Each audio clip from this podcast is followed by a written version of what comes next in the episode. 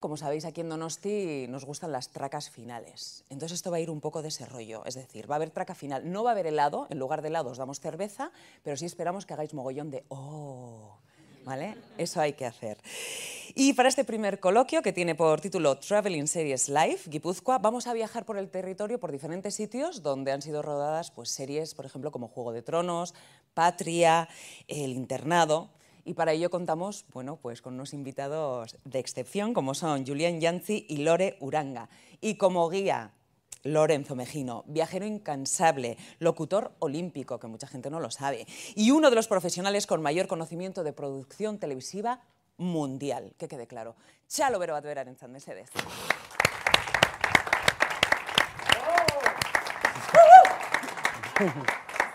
Es que ricasco, Arrachaldeón. Bueno, es un verdadero placer hacer esta nueva edición de Traveling Series en directo. Llevo algunas, pero venir a Donostia a hacerlo en el crossover series es algo especial porque, bueno, tanto a Pachi como a John Paul, como a Yosune, como a toda la gente de la organización, siempre le estaré eternamente agradecido por dejarme venir aquí a San Sebastián cada año.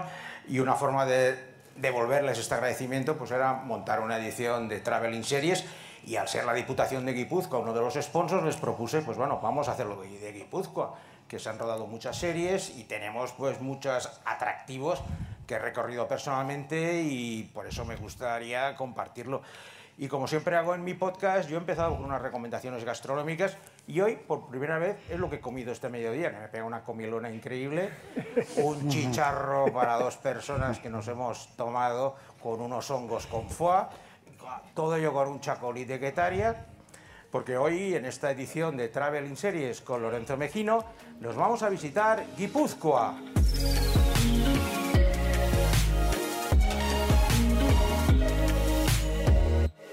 Y para recorrer Guipúzcoa, la verdad es que me han traído dos invitados de excepción. El primero, pues es un crack de la comunicación. Es la única persona que conozco que su programa, aunque no lo veamos en casi ningún lugar de España, lo conoce todo el mundo. y os lo digo porque yo como catalán no lo he visto nunca, pero yo sé lo que es el Conquist. El Conquist y todo el mundo lo conoce. Y bueno, y es un verdadero honor, en este caso sí, tener con nosotros a Julian Yancy. ¡Oh! Antes de que empieces a hablar, tengo una duda y tiene que ver con mi programa. Yo en mi programa los mato de hambre. Y has dicho, me he comido un menú, me he comido un menú de dos o estabais dos en la comida, es lo que no me ha quedado claro. El chicharro. Dos. Ah, estabais dos. Ah, no te has comido el menú de dos. Podría, podría. No, es que bueno, por eso, vale, vale, vale. Pues si quieres bajar kilos, vente al Conquist, el sitio ideal. Ah, tampoco es eso. y, y para hablarnos de la vertiente industrial, turística, que también es muy importante a la hora de divulgar una cultura, y en este caso de las series, pues me han traído una persona que es la presidenta de Basque eh, Destination y la, también la presidenta de ATRAE, que es la, la- la Asociación de Agencias Receptoras de Viajes de Guipúzcoa. Un fuerte aplauso para Lore Uranga. Presidenta, Presidenta, presidenta. Qué honor, qué honor estar con vosotros aquí hoy. No, veo, veo a Julián que lo del chicharro le ha tocado el alma. O sea que, Soy buen, estoy flaco, pero yo también como bien, ¿eh? Pues nada, os voy a proponer esto, que empecemos este viaje y pro- Lore, explícanos cuál es tu asociación y qué es lo que hacéis, más que nada porque es menos conocida que aquí el Mega Crack y entonces... Pero sabe más. Eso no Mucho lo más. tampoco, pero bueno, por eso que explico. Gracias por tu confianza. Bueno, ATRA es una asociación de agencias de viajes receptivas que lo que hacemos es divulgar nuestro territorio, nuestra cultura, nuestras tradiciones. Somos unos apasionados de nuestra tierra y al final lo que hacemos es vender lo mejor que tenemos. ¿no? Y es verdad que las series y lo que son los- las películas nos han ayudado a divulgar de otra manera nuestro territorio y a enseñar lo que hacemos. ¿no? Y la verdad es que estoy encantada de poder participar con vosotros en, en- en este formato que, que la verdad es que me encanta. Pues bueno, vamos a empezar el viaje. El recorrido que vamos a hacer hoy va a empezar en Irún y va a acabar en Ondarra. Ya sé que está en Vizcaya, no que me lo digáis, pero bueno, como está en la Muga, pasamos la frontera. No, espero que la Diputación de Guipúzcoa no me excomulgue por hablar, por hablar de Ondarra. Los guipuzcoanos son de donde quieren, no son los de Bilbao. Ah, ¿no? Ay, Ah, mira. mira, va bien saber la, la versión oficial. Y entonces vamos a empezar nuestro viaje pues, por Irún. Y en Irún pues vive Julian. A ver, háblanos de las maravillas de Irún. Hombre, no, no solo Irún, sino toda la, No, toda- todo el Vidasoa, Ondarribia, eh. Endaya, Irún, Ondarribia, bueno, lo que es Chingudi para nosotros, pero al final yo creo que el punto de unión es el río Vidasoa, que viene ya del, del Bastán, trilogía del Bastán, que también ahí se podrían hablar de series, y estamos regados todos por, por el río Vidasoa y todos tenemos la misma pedrada, más o menos, ¿no? Entonces es una zona, yo creo que es bastante desconocida, porque, bueno, eh, Hondarribia, pueblo pesquerito y tal, pero lo que es toda la comarca, toda la comarca, más luego toda la zona de la Cornís, que es la parte Iparralde que va luego hacia, hacia Viares y todo eso, la verdad que es una zona muy, muy bonita, tenemos mar, tenemos montaña y lo más importante, somos cojonudos los lugareños. Yo, yo, yo mi única experiencia negativa de la zona, era de hace años, es que me entraba siempre el roaming francés cuando Sí, estaba sí, en ah, Hondarribia. pero, pero ahora ya se ha solucionado ya. Pero que era una putada, porque tú estabas Era, en Hondarribia era. tranquilamente y de pronto te llegaba la factura y, joder, que llamo con Francia. Sí, sí, era... Ahora ya se ha arreglado, pero- Ya se ha arreglado y además yo vivo en Iparralde, o sea, vivo en Irún, o sea, al final, bueno, eh, en Biobí, la zona de Pauso, y había ese problema antes, ahora ya no hay. Por suerte, ya no hay. Bueno, y la gente que quiere ir a Arún, eh, ¿qué, qué le recomienda? ¿Subir a las Peñas de Haya, supongo? Hombre, yo que sé, Mendizale, ahí tenemos, bueno, hay una zona que tú también conoces muy bien, eh, la zona de Ondarribia, ¿no? Para Sí. ir hacia Lezo, que puedes ir en- por carretera, en coche, en autobús o, O lo que por sea. Y o si no, por Jaizkibel. O sea, te vas por el Cresterío y si no, por la zona de la costa, eh, por el faro de Ondarribi, que hay donde está el camping, y tienes ahí una zona que es maravillosa. Luego tenemos, eh, tenemos eh, bueno, la Run, también el camino, que empieza por Viriatú y Bardín y toda esa zona también, que tú bien conoces, la ruta Colet y todo, está, está guay.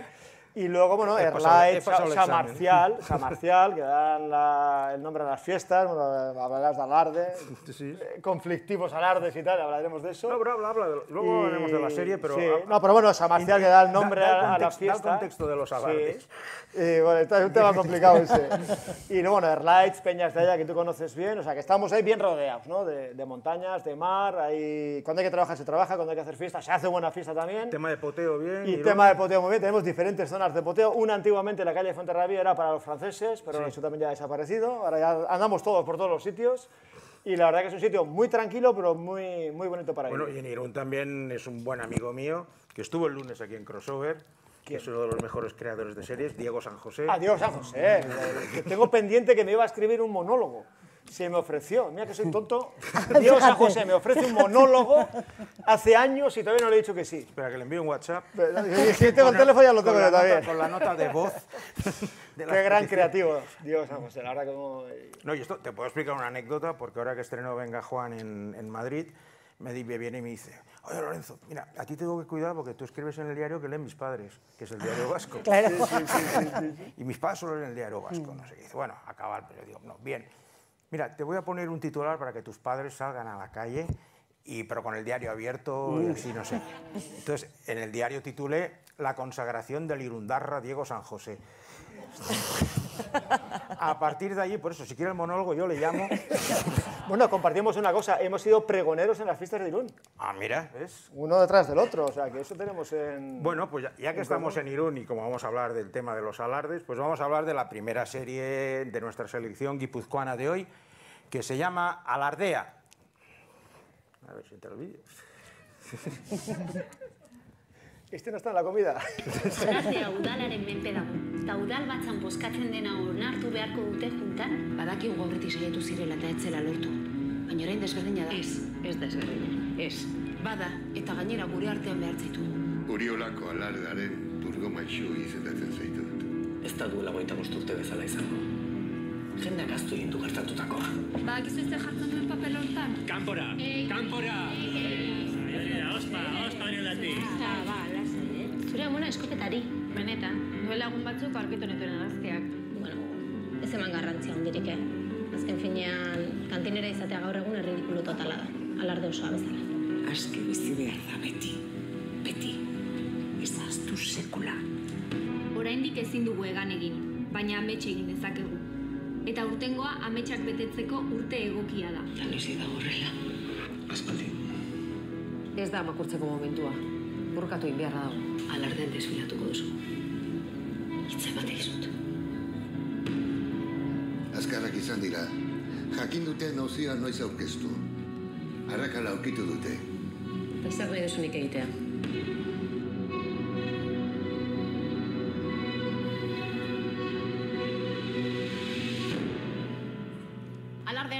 Batzordearen eta emakumeen elkartearen arteko tirabirek ez dute etenik eta alardearen egunean gatazkarik ez egotea espero dute. Herritarrek duela hogeita bost urteko istiluen ondorio zerria bitan zatitu baitzen. Beste herri batzuetan ez bezala uriolako emakumeak ez ziren saiatu alarde mistoa antolatzen. Beste herri batzuetan ikusi ditugun irudiak beraz hemen ez ziren errepikatu. Alardia es la historia de Amaya, una profesora de Irún, que decide con un grupo de amigas pues, intentar romper una de las tradiciones milenarias como es participar en los alardes. Y a partir de aquí es una miniserie de cuatro episodios de Euskal Televista, que fue una de las primeras que empezaron en una nueva etapa de generar series en euskera, que después de muchos años que no hacía nada, y al final no dejaba de ser una manera pues, de ponerse al día. Después Esta- de Huencale. esta- después de Guen- bueno, pero es que Guencal era como la Trezo, ya estaba siempre Sí, sí, allí. estaba o sea, ya- 21 años, ¿no? Según decía Maitena, 21 años de... Y entonces, pues, empezaron esta primera, primera edición de, de- de- de series con Alardea, Alsasu y posteriormente también Ondarawak, de la que hablaremos más tarde. Pero bueno, del alarde aquí sí que tú me puedes hablar perfectamente de, Uf, de alarde, dónde- es que es un de tema- dónde- es un tema Tampoco tan- necesito que te metas en muchos charcos. No, no, no, no, Deja- no. Como si fuera una guía para alemanes, tú lo explicas. No, pero si es que ves, ves la serie y te ves un poco reflejado, ¿no? En torno al alarde sí ha habido polémicas. Yo me he visto envuelto en alguna polémica también, no por el tema del género, sino pues porque yo en su día pues yo lideraba a la gente de la MILE, estaba metido en un movimiento de objeción de conciencia y bueno, pues eh, insumisión, objeciones y bueno, pues la historia era que la gente no fuera al ejército y tal y yo estaba metido ahí. Y de repente mi mujer salió cantinera, yo nunca había desfilado en alarde, yo en realidad soy de Lesaca, yo, y cuando me casé es cuando ya fui a Irún, hace ya 26 años y de repente salió mi mujer cantinera y tal, y bueno, pues que quería que yo fuera al lado. Y decía, pues tío, pues que vaya con tu padre y tu hermano, que yo, no- yo para mí mis fiestas son los de Lesaca, San Fermines, cojones, a mí Irún, para ir a pillarme una cogorza, pero no siento esa fiesta como vosotros. Que no, no, emperrada. Y bueno, pasó una ITV y Rondarra toda la vida, pues ganó la partida y yo salí.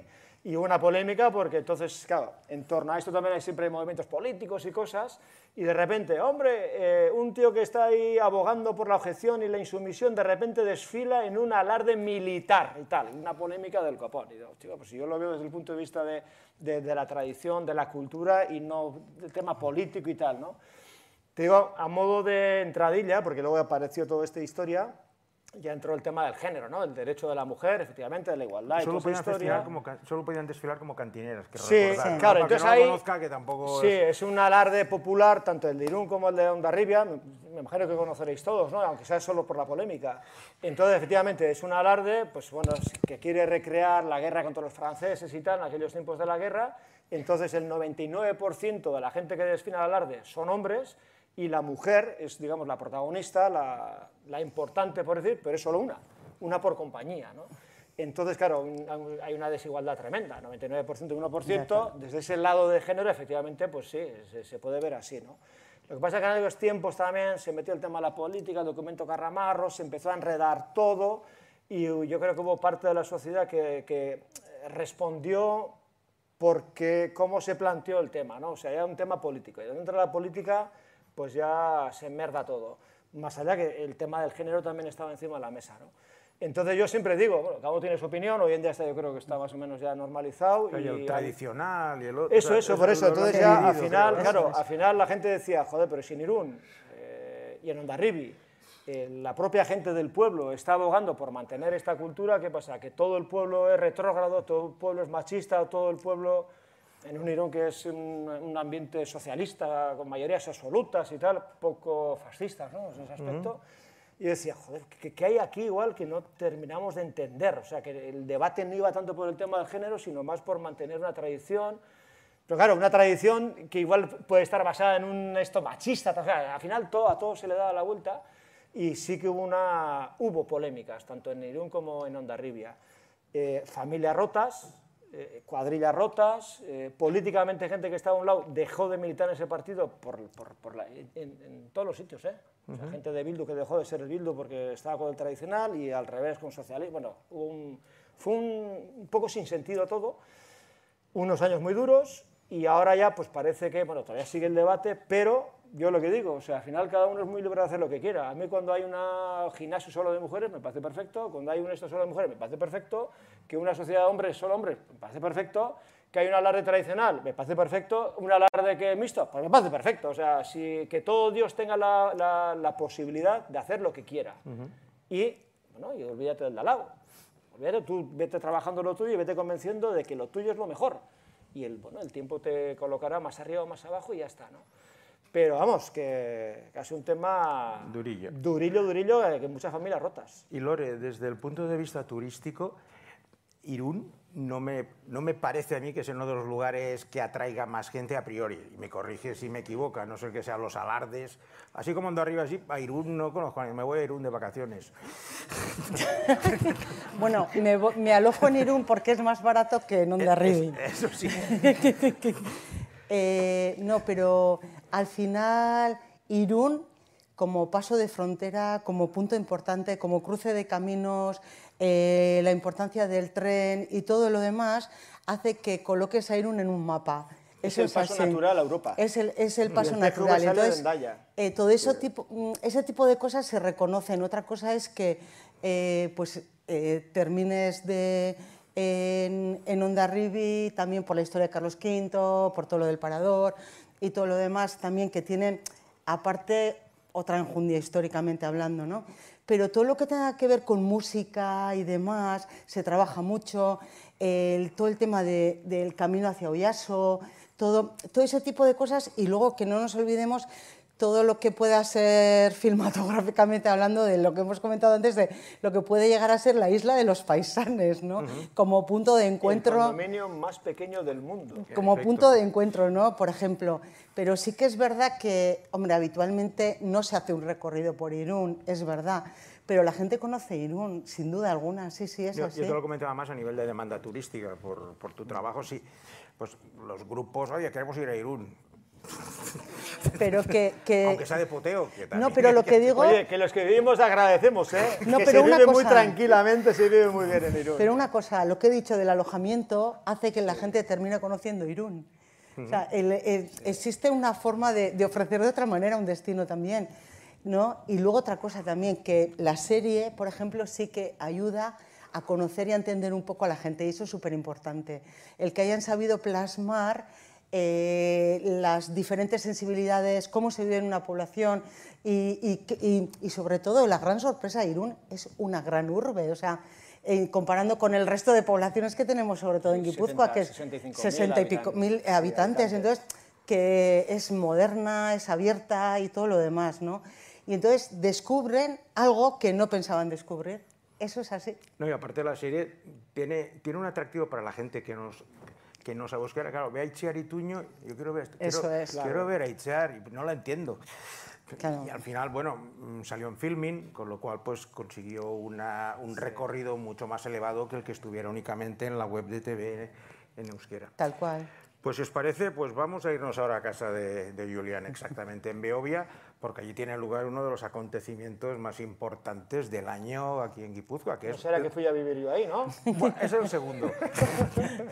que es la Beovia San Sebastián. La veo- la- Joder, salía justo enfrente de mi casa. la- Sí. la Justo carrera abajo. por antonomasia, que me has dicho que no la has corrido nunca. Ya- Pues no, porque me toca siempre, porque eso suele ser octubre, noviembre, ¿no? Suele ser Noviembre. la fecha noviembre. Normalmente Y siempre me toca grabar el. Conquist. Pero me cago en la mar.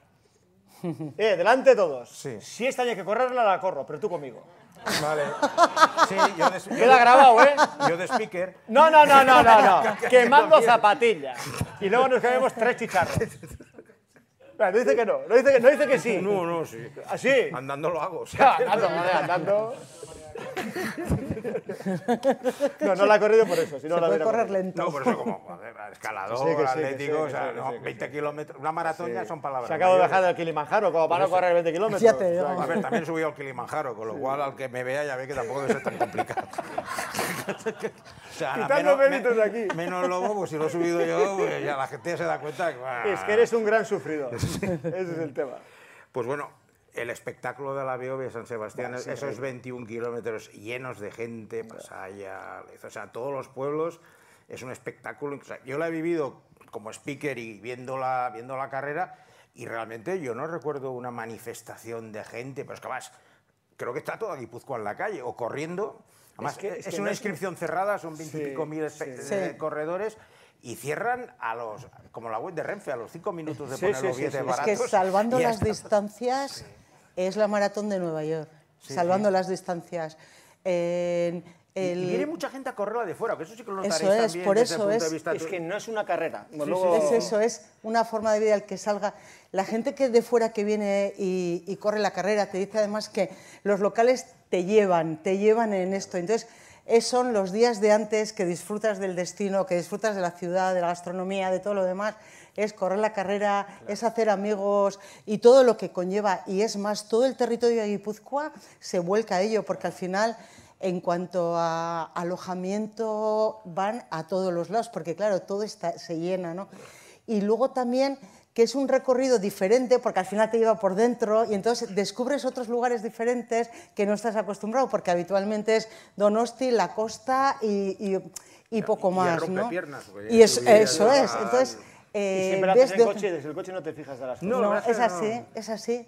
Sí, sí. Y, y sobre todo gusta mucho también, hay que decirlo, es la organización, de lo fácil que lo hacen y demás. Y salvando distancias, insisto, eh, comenta la gente que es como muy eh, la maratón de Nueva York, que toda la ciudad se vuelca en ello. Es que es más que una carrera, al final es un Eso evento.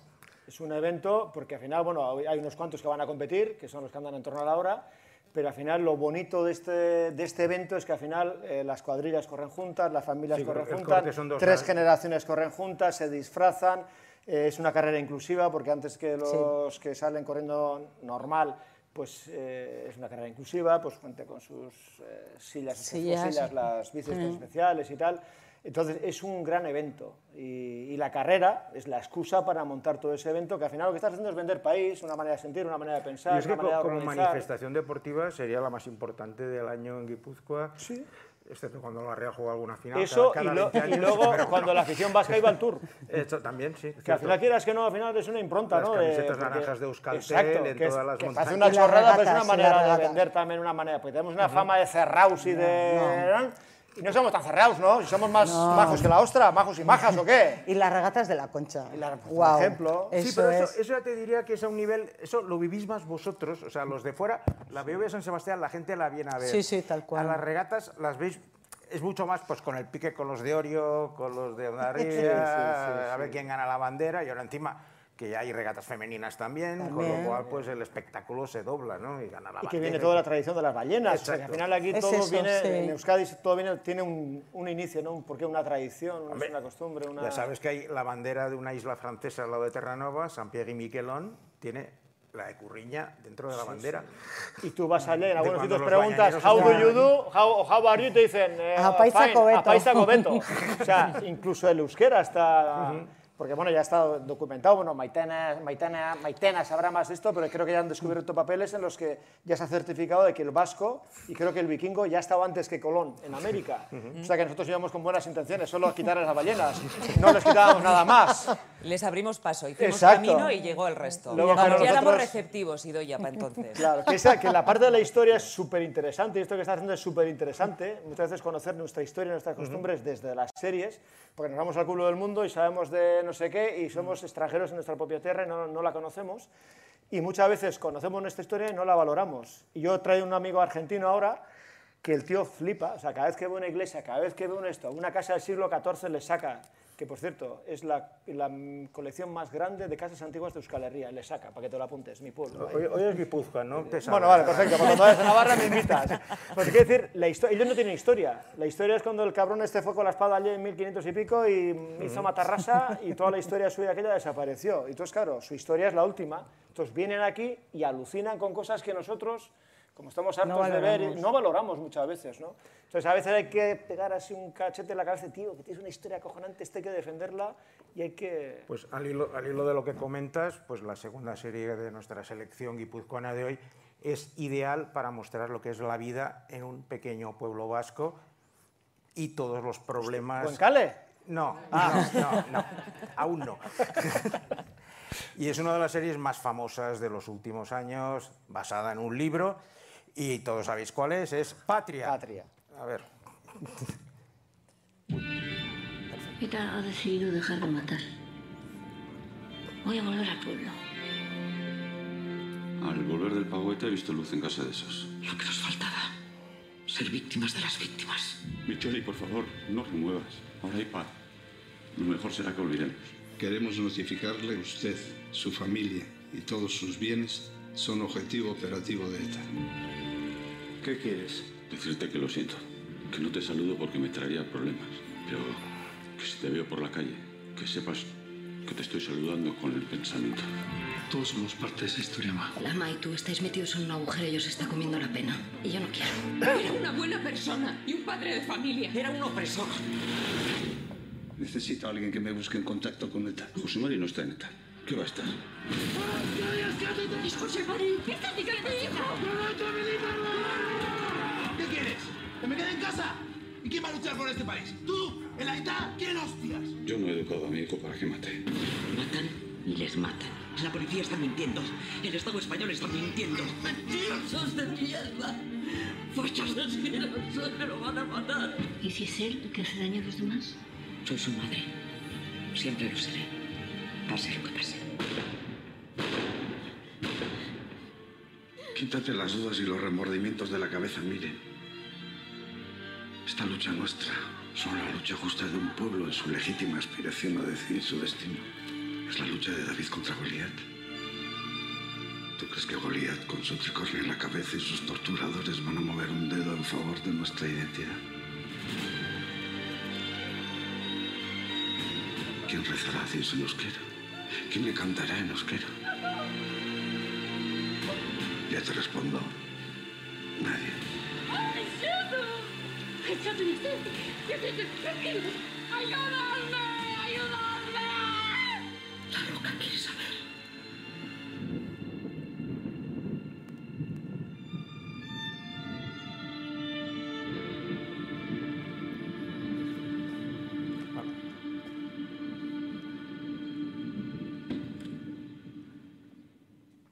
Patria es una de las series que levantó mucha expectación. De hecho, aquí en Crossover Series se hizo la presentación, eh, se ha discutido en diversas ocasiones. Aitor Gabilondo, su creador, estuvo ayer, aquí.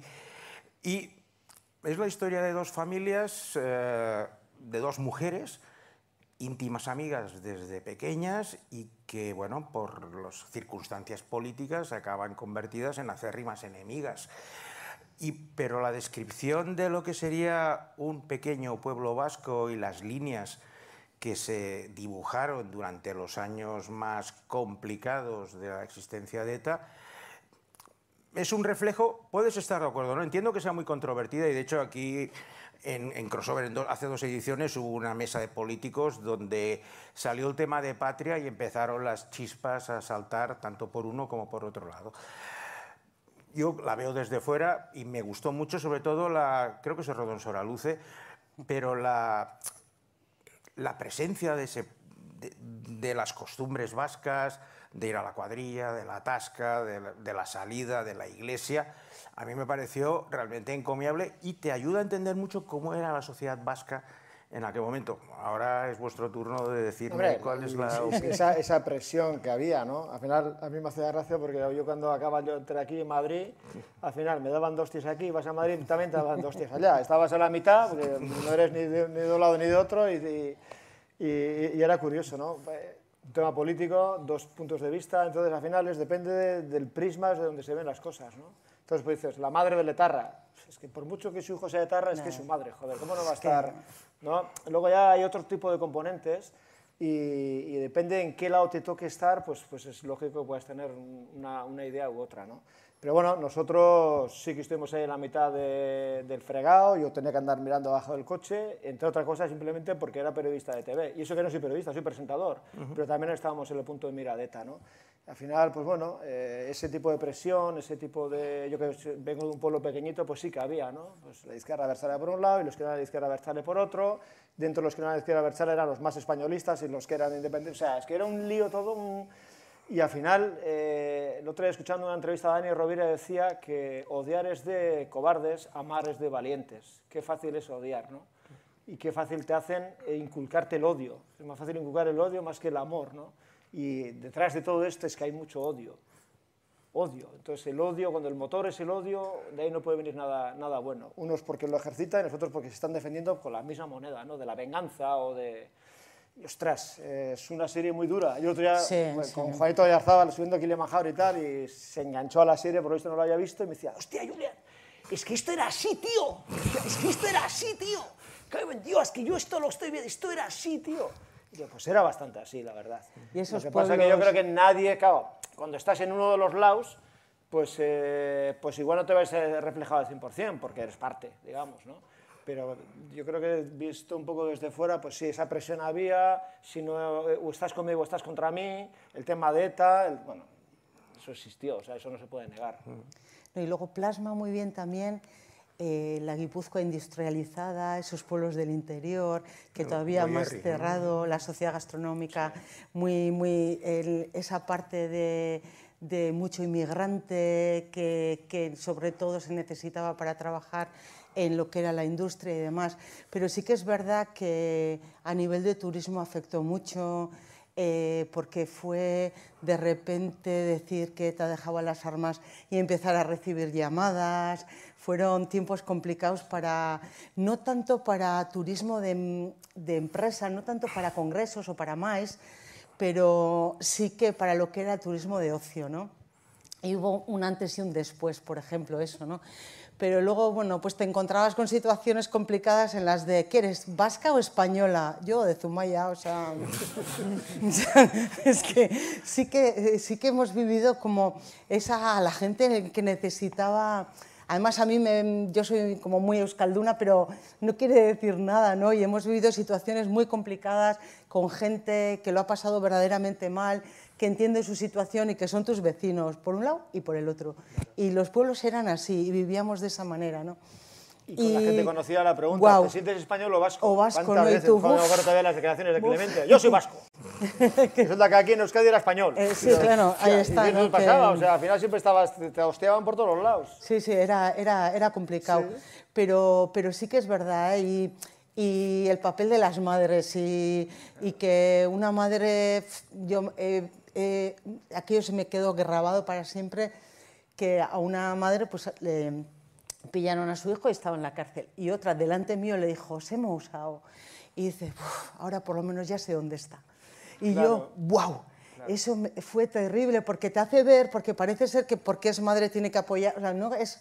Y entonces todo ese tipo de cosas a mí me ha hecho revivir eh, aquellas situaciones que, que me han tocado vivir. Y era una cría, ¿eh? pero aquello a mí se me quedó súper grabado, súper grabado, sí. No, incluso una, una consecuencia secundaria de Patria que es muy importante, que es que ha lanzado al estrellato al Star System de actores y actrices vascas. Elena Irureta, Elena. Anne, o sea, no se conocían fuera de la serie de Huencale. Claro, claro, claro, Y, y de las series vascas. Y entonces la empieza a ver en Patria, Miquel Sí, Nene sí. Cosa, o sea, y joder, pero qué actorazos. Vamos, las dos ganaron todos los premios. Una, Sí, sí, una sí. ganaba uno, la otra ganaba el otro. A veces los compartían. Y ahora, pues, mm, las series españolas ya tienen en cuenta esta cuadrilla de actores vascos de patria, pues para que salgan en otras series, porque bueno, al final son un pedazo de actores y vale que lo hagan en, eh, en euskera principalmente, porque es su lengua, pero que bueno, que en patria demostraron que podían hacer cualquier cosa. Es que demostrar esos sentimientos, esa, Claro. eh, es que eso no, no es nada fácil. ¿eh? O No. sea, lo fácil es hablar, Exacto. pero ser creíble es complicado. Y esto, esta gente lo, lo ha conseguido y han aislado tú, como el... Lo han, ¿Eh? lo han trasladado. Ha trasladado ambas partes. O sea, a- Aunque seguramente la, la izquierda adversaria no se sienta del todo representada, pues porque habrá cosas que no, y el otro lado tampoco, ¿no? Eh, pero bueno, yo creo que está bastante logrado. Y siguiendo por esa línea, pues vamos a continuar con la tercera serie de la selección de hoy, que también entronca con la historia de ETA y que se llama La línea invisible.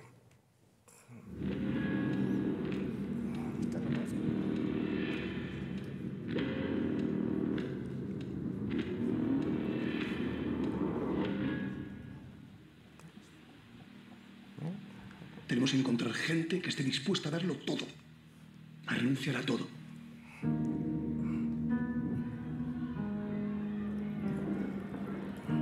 Hay que hacer algo con estos fascistas, enfrentarse a ellos.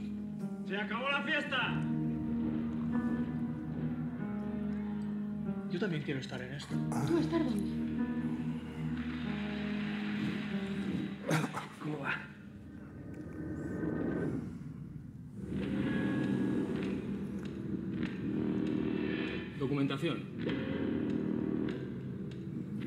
Son unos niñatos de las juventudes del PNV. Una mezcla de jesuitas y comunistas. ¿Es solo una hoja? Es que no son peligrosos. ¿Y por qué no te vas a hablar con el inglés?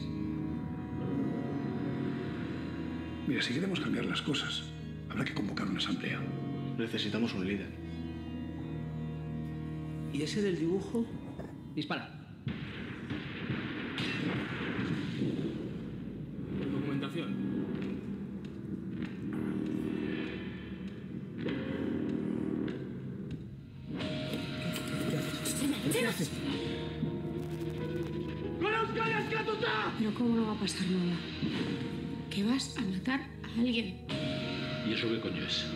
Euskadi da Askatasuna. País Vasco y libertad. No somos sindicalistas. Ni españoles. Somos antifascistas vascos. Que defienden el derecho a una nación más antigua que la propia España. Eso es lo que hay que transmitirles.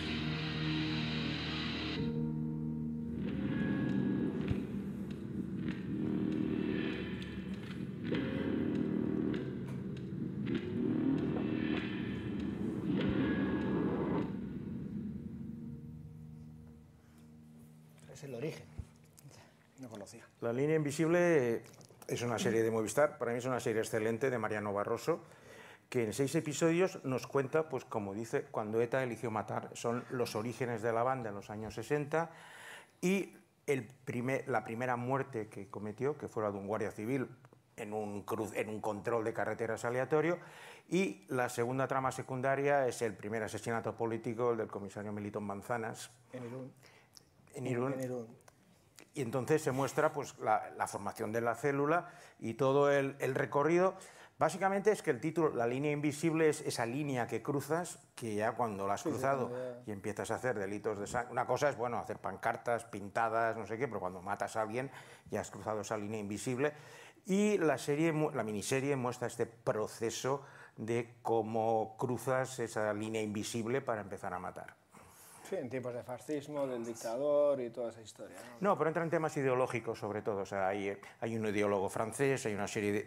Son ideólogos, también hay curas, pero es, es un, es, un, es un movimiento muy, muy heterogéneo. O sea, no se, le, no se le veía una cosa, tal como lo plantea, claro, yo no lo conozco, o sea, he visto, he visto lo que han hecho y mi conocimiento es a partir de lo que hay. Lo que pasa es que detrás hay documentalistas de bastante nivel, me parecía que... Y lo que han explicado me parece bastante plausible. Tampoco soy ningún experto, pero claro, si no lo has visto poco, pero ya te he abierto las ganas de verla. Sí, la verdad, sí, sí, porque hemos visto el final, hemos visto el proceso, el final y cómo están las cosas ahora. Y además Y esta, fue grabada saber- pues por, por los Highlands, o sea, por Azcoitia, por, pues, por las zonas estas donde podían subir, bajar... Escaparse, ¿no? Ha quedado Bueno, le llamáis los Highlands. Los. Highlands. Goyerri, Goyerri. Que yo soy de me allí. lo- Los, High- los Highlands de Guipúzcoa. Que ellos se hacen llamar así, además. Sí. que que me, es recu- el me- corazón me recuerda verde. el tema de Montes y tal, El y corazón tal, la, la definición que hacía. Unamuno de los navarros, ¿no? Navarro, animal de cresta roja que deambula por el monte, el que a grito me cago en Dios, ataca al hombre. Yo decía, no, los carlistas, ¿no? Que andaban por los montes y luego bajaban y tal. ¿Y tú, lo has visto? ¿Qué te Sí, pero parecido? Sobre todo trabaja bien la manipulación de la mente humana, ¿no? Cómo los ideólogos eh, hacen que gente joven termine empuñando un arma, ¿no? Cómo hay gente por detrás que piensa diferente y hacen que, que ellos ejecuten al final y que se lo vayan creyendo, ¿no? Eh, uf, impactante, muy, muy impactante. Y luego es un poco que no sabes, eh, no sé, el- mezcla un poco esos paisajes que no sabes si es un poquito, no sé, si Francia, si estás en Goyer, o sea, es un poco Alemania, no, no sabes muy bien, porque la vestimenta y demás pues intenta llevarte a, a una época, pero a mí me pareció un poco más así la, la manipulación, más que... Hombre, me imagino que está reflejado el exilio, claro. El aquí no exi- se puede sí, hacer nada porque estaba, es de- Ya Franco, sabemos, la estaba la próxima, dictadura ya y... sabemos la próxima serie que mirará Julian con Juanito Yarzábal cuando esté por en A mí me gustaría, mira, una serie, la de esos que, que fueron, eh, no sé, manipulados o, o, eh, adoctrinados en la juventud, Me está acordando caso de Burrosolo, de tal, y luego, y luego cómo han terminado, ¿no? Después de haber hecho una- un periodo de reflexión y dándose cuenta de las cosas y tal. Esta es la primera fase. Esta es la primera fase. A mí me gustaría también conocer la Bueno, última. pues o sea, ahora- esa gente que desde, el- desde su convencimiento, eh, ahora engañados, bueno, no sé, ellos han dado, Sí, estaban dispuestos a dar su vida por o una sea, patria. Tú eres libre. Exacto, tú puedes compartir o no, por ellos lo han hecho, ¿no? Pero, ostras, luego ver eh, todo el proceso y cuando te meten en la cárcel, lo que realmente, los que te apoyan, por qué te apoyan, o si es apoyo o no es apoyo, la reflexión de aquella, y luego cuando sales, ¿no? 25 años de cárcel y toda esa evolución personal de cada ¿Y para uno. qué? ¿Y para qué? Eso en, en muchos casos Pues bueno, suele pasar, ¿no? Ahora, O si os parece, nos vamos para la costa porque ya tenemos que ir acabando antes de ¿Ah, sí, que- ya? No, no, tranquilo, quedan cinco minutos. Si no, hombre, si si no- nos espera un chicharro luego, a ver, no importa, ¿eh? Pues he pedido el pequeño, queda grande aún. O sea, que me, enseña- me enseñaron dos. Entonces, a la costa lo que hay que ir a ver pues, es el Flish de Deva Zumaya, Lores de Zumaya.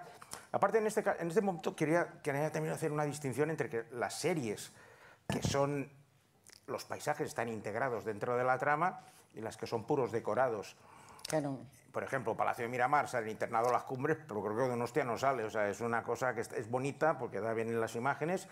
Y el Flis de Bazumaya, el, el que vaya allí y quiera hacer el enlace con San Juan, la ermita de San Juan, que salen juntas Con en la serie, sí, lo, tiene, Glaston, lo tienes ¿Qué que- es lo que no ent- van hasta ahí, se gastan una pasta, Y recorren el mundo y al final no enseñan la verdad. No, te porque está todo croma. montado, Ya, a ver, a ver todo hecho en Estados te- Unidos, te cabrón. ponen o un sea, croma ¿no? de- cartón piedra. de de cartón estos. piedras y todo lo manipulan luego. Sí, primero es eso, primero fue el, el desembarco real, fue en la playa de Cholum para terminar haciendo, pues eso, ¿no? Rocadragón en, en Gaztelugatxe. Ahora, también tengo que decir que mm, ha supuesto de repente eh, estudias geológicamente, en geología siempre estudias las rocas de la playa de Itzurun y tú, ay, ay, las rocas, las rocas y tal. Y de repente pasa a ser el flish, pasa a formar parte de todo lo que es la historia de, de- de- de tu tierra en realidad y de 200 millones, ¿no? y, y de repente empiezas a, a sentirte como parte de algo, ¿no? Y te empieza a llamar la atención que la gente empieza a venir a visitar esto y tú, a la playa Itzuno, no hay más, ay, ay, a, a esto, al Gorri, que no al Gorri, que están dos perdidos en Algorri, es la primera, dos perdidos en Algorri, ¿cómo perdidos en Algorri? ¿No? Y entonces la importancia que puede llegar a tener todo esto ¿no? para, para la gente, para motivarles a visitar algo, ¿no? Eso es... No, pero es que es una excursión. el- tú coges el Euskol Tren, te vas a Zumaya o a Deva y tienes que mirar las mareas, eso sí. Está claro. Y entonces con De eso. gente perdida por, por la roca abajo Bueno, también. y, y los que se mojan, Que que, te les pilla la- engancha, la que les marea, engancha claro. la marea que sube, pero que es una de las mejores excursiones que puedes hacer. Bueno, ya Pero me te están tienes que dar cuenta de eso. Te tienes que dar cuenta. y Te tiene que venir de fuera a decirte A lo que tiene. enseñarte Igual que la ermita está de San Telmo, hasta que no aparecen los misma. chavalillos vascos, aquello no, no ni misma, Dios. la o la fuente de. Sazumaya, que no deja de ser una fuente. Que sí, Pero que claro, sí. la manifestación, o sea, dices, hostia, pues qué absurdo, ¿no? O sea, ¿por qué aparece una película y le dan tanta... Tal, que- tal cual. Aunque yo Fue- me fui a ver la- el pueblo aquel del doctor Mateo también, yo manda, que También, valiente gilipollas, para ver un puto pueblo, me, fui al de Asturias y dije... Pues, sí, mira, si os parece, nos vamos al último lugar, porque ya tenemos que ir cerrando y por lo menos quiero hablar de la cuarta serie. ¿Y esto no habla nada? ¿Esto solo escucha? No, no, no, esto es un podcast. Aquí no tienen. Podcast, es que José es tan moderno, chico, que... un programa de audio entre nosotros. ¿sabes? Ah, sí. Que si, encima, si encima hablamos, viene John Paul y me echa Ah, directamente. vale, vale, o sea vale, que vale. no. Seguimos por la costa y vamos a llegar, pues, vamos a cruzar la frontera. Pasamos Motrico, mm, nos colamos y llegamos a Ondarroa. Y en Ondarroa es donde se ha rodado la última serie de nuestra selección guipuzcoana de hoy, que en castellano la hicieron Bocas de Arena, pero en euskera es Ondar Awak. Traduces bien, ¿eh? Lo de Chapeldunaki, ¿eh? Lo de Chapeldunaki.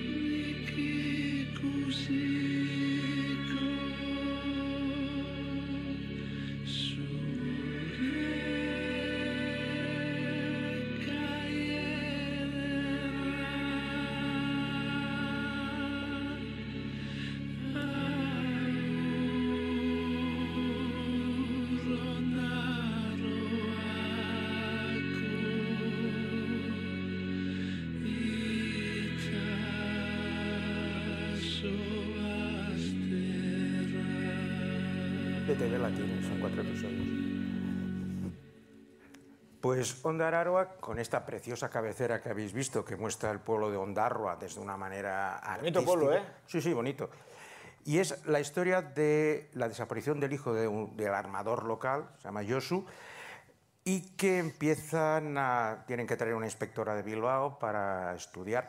Yo cuando, cuando la analicé, la, la bauticé con el nombre de Euskilling, porque era como la serie de Killing, pero en euskera, ¿no? Y entonces el género este del Euskilling, viendo, pues bueno, una, una inspectora de Bilbao que llega, Nagore Aramburu, le ponen a Neko Sagardoy, que es el policía local, para que le ayude, y los dos van investigando pues una trama bastante compleja que sucede pues con los barcos del puerto, hay asesinatos, hay desapariciones, hay un poco de todo, y está hecha con una gran delicadeza, Condo Almandoz es el uno, y luego está también Ángel Aldarondo, que él es de Ondarroa y conoce muy bien todo. Y ayer, ayer precisamente estaba por aquí y me comentó, no, yo en Ondarroa no puedo volver porque la mitad de la gente me pega de hostias, porque se ha basado en su historia. Si no lo habéis visto, ya tenéis otra para Juanito y para ti. o sea, Vale, vale, vale, vale. En esas horas allí interminables, ahí en la tienda de campaña, los dos juntitos, y hasta ahí puedo hablar con el iPad. Es otra, es otra serie de TV. Aunque no habla euskera, le tendré que traducir. No, pero no, esta también la han estrenado en filme porque lo que han hecho ahora los de TV es vender sus series a otras plataformas un poco para, pues, amortizar mejor las, las cosas. Ya estamos llegando al final. No sé si queréis añadir algo más del viaje o de Guipúzcoa o meteros conmigo, no sé, cualquier cosa. Que ha sido un placer. La grandeza de una persona radica en su sencillez. Un claro exponente de ello. Qué, bonito, qué, qué bien me ha quedado eso, ¿no? Qué bonito, qué bonito. Joder, un aplauso, ¿no? ¿O ¿Qué? ¿Me parece o qué? Bueno, pues sin Ha nada ha más. sido una gozada. Yo nada, que daros las gracias, que me he sentido súper cómoda, que esto es súper bien y que Guipúzcoa es un gran plato, que esto es así. Y en el siguiente podcast, un cuarto de hora para el público, porque joder, seguro que tienen ganas de comentar algo, de meternos caña, pues no tienes razón, esto o lo otro. O sea, ese debate siempre, donde hay istillo, en euskera istillo, eh, Polémica. está bien. ¿Eh? Donde hay polémica, eso está de puta madre. Eso Pues vende. mira, si ya se lo come- ahora que ya lo han visto. ¿Dónde estás tú, el señor John? El del crossover. Eh, Un cuartito de hora aquí para estaballar un poquito, Mira, ¿qué? El año que viene Navarra. Navarra. Ah, lo siguiente. los siguientes, pues que, que, que estaballen también aquí. Bueno, pues sin nada más, me despido. Muchísimas gracias, Julian, Es que ricasco. Lore. Gracias a todos los asistentes. Y os espero a la próxima edición de Traveling Series en crossover. Gracias a todos.